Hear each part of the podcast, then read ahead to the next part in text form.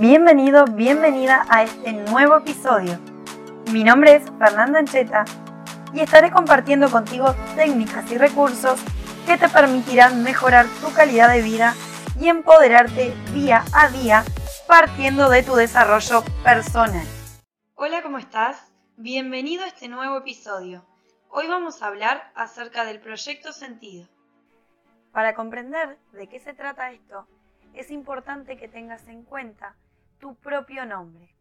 Para que comprendas mejor, te voy a leer una frase del psicólogo francés Marc Frech.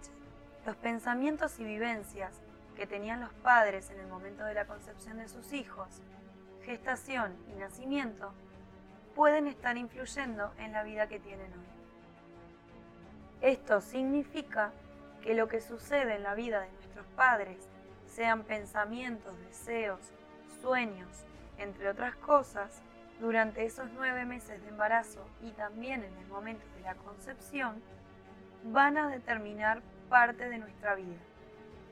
Por lo general, serán proyectos dolorosos y difíciles de llevar, y los iremos cumpliendo de manera automática e inconsciente sin darnos cuenta.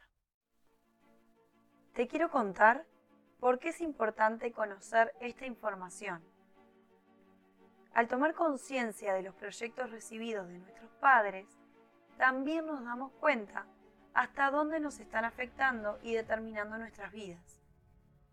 De esa manera podemos devolverlos y nos liberamos de ellos, pudiendo crear así nuevos programas. Esos nuevos programas nos ayudarán a ser felices y a tener una vida plena, colmada de éxito y bienestar. Como les contaba al principio, nuestro propio nombre es importante ya que a través de él es por donde nos llega el proyecto sentido. Esto significa que nuestro nombre no nos determina, pero sí nos condiciona. Por eso es importante conocer su significado para comprender qué se esconde detrás de él y de esa manera aceptar aquellos recursos que nos son útiles y reinventar aquellos que nos limitan. Recuerden que a nivel inconsciente o es lo mismo o es todo lo contrario. Cuando vayan a leer el significado de su nombre, recuerde que puede ser leído de dos maneras.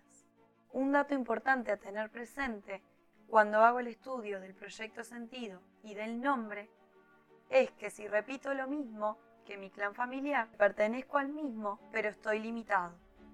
Sin embargo, si hago todo lo contrario a mi clan familiar, es posible que éste me excluya o me rechace. Por ese motivo, te invito a que te reinventes conociendo tu proyecto sentido, de manera que puedas obtener los recursos positivos que te llegaron a través de él y que puedas modificar aquellas limitaciones que éste te está cargando. Antes de despedirme, quiero comentarte lo siguiente. Ten presente quién te eligió el nombre si fueron tus padres, si fue uno de ellos dos, si fue un abuelo, una abuela o tus hermanos. Depende de quién te haya elegido el nombre, podrás obtener mucha información acerca de tu día a día. A nivel inconsciente, al ser el hermano el que elige el nombre, los roles pueden verse cambiados. Lo mismo puede suceder si el nombre te lo elige un abuelo. Por ese motivo es recomendable en el caso de las personas que pueden estar por tener hijos, que elijan el nombre de sus hijos entre ambos padres o en lo posible que sea alguno de los dos. De esa manera lo que evitan es perder su rol de padre y permiten que ese niño tenga la referencia adecuada a medida que va creciendo a lo largo de su vida. Muchas gracias nuevamente por acompañarme en otro episodio y espero que hayas disfrutado mucho esta nueva temática. espero en el próximo y te invito a que me sigas en Instagram arroba que es mi red más activa. Nos vemos pronto. Chao, chao.